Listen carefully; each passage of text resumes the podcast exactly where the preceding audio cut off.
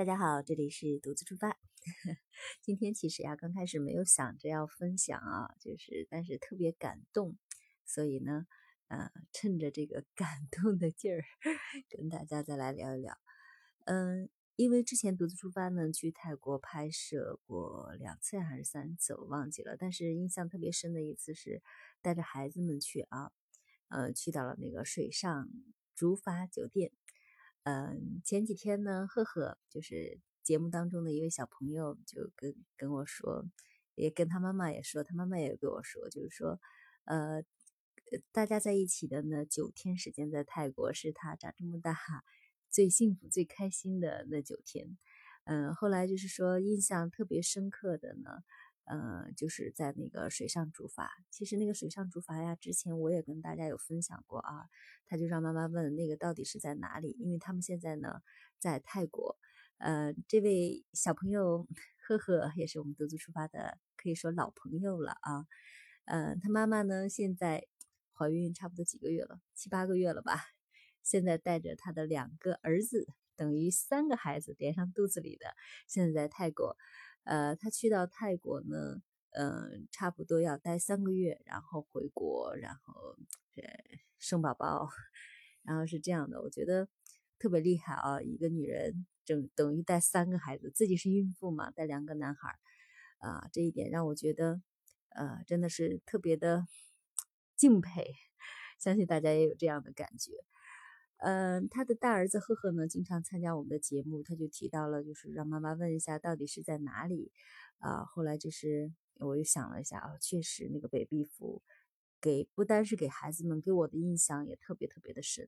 我在节目当中之前很早跟大家分享过，就是去泰国特别 推荐的一个地方就是那里，只不过之前有一集啊，估计大家。呃，有的听不到，但是今天我就啰嗦一点，再跟大家来分享一下这个北壁府，因为最近元旦嘛，还有就是春节期间，大家很多人可能会去的。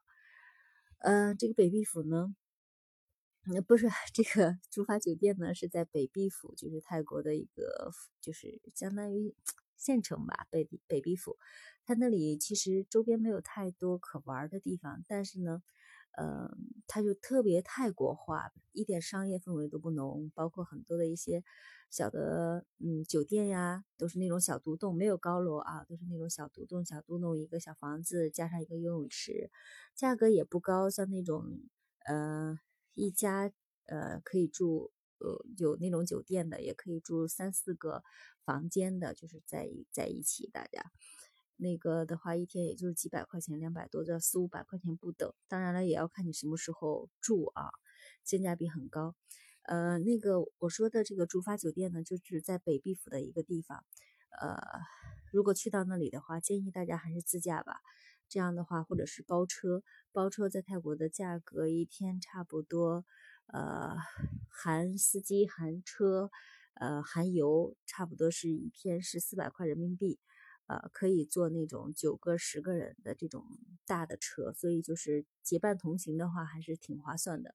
如果呃不能结伴同行的话，其实大家也可以考虑自驾嘛。之前我也跟大家来分享过，去到北壁府的话，嗯，那里的吃呀各方面就挺便宜的，但是交通不是特别方便，大家也可以租摩托车呀这些。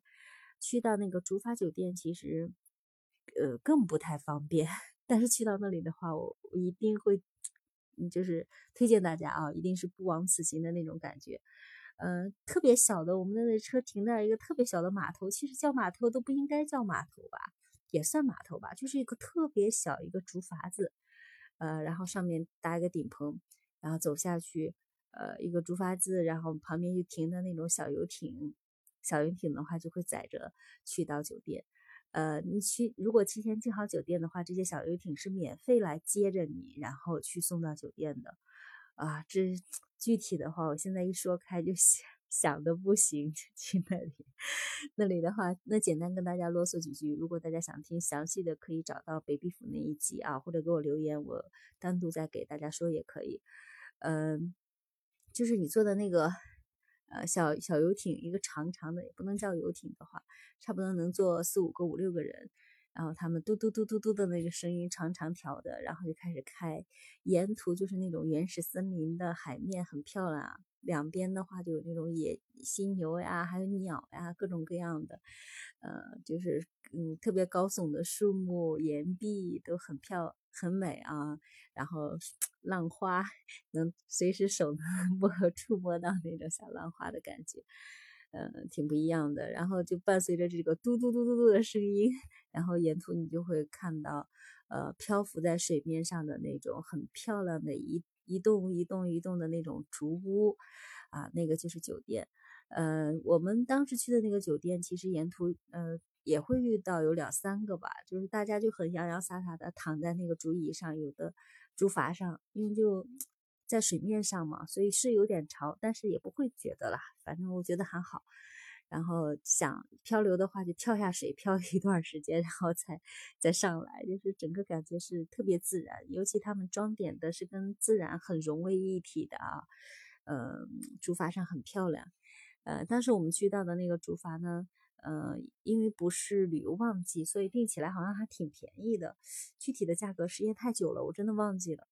呃，大家如果去的话，建议现在再重新查一下价格。当时好像是四百左右吧，它是含了早晚餐，晚餐是自助。那里的水果太好吃了。呃，午餐的话，它那里得单点。呃，具体的话，大家听一听我那集节目吧。特别让我感动的还是一个山上的一个学校，就是他们所有的员工的孩子，有的就在那里学校上学。其实说学校的话，就是一个。没有玻璃的啊，就光有顶棚的一个呃遮风挡雨的地方吧，其实也遮不了风，因为没有玻璃那些嘛，四周都是可以就是空旷的。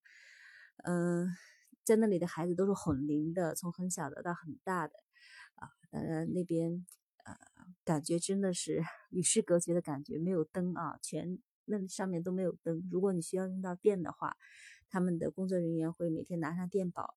然后到陆那边陆地上去给大家充充完了，然后再拿过来。所以去到那里的人其实并不太依赖于电子设备，整个感觉还是挺好的。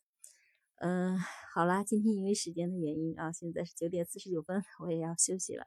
在睡觉之前呢，呃，跟大家来分享一下这个被逼服的主发酒店，呃，也很感恩，呵呵，嗯 然后一直惦记着啊，特别感动。嗯，希望大家如果去到那里的话，有一种不一样的感觉吧。如果呃愿意跟大家来分享的话，可以留言私信告诉我。呃，如果你也在泰国有很多的有趣的事，或者是想跟大家分享的事情的话，也请大家私信我。希望大家一起有机会的话，一起连线跟大家一起分享，好吗？好啦，今天就到这里了，我们下期再见，晚安。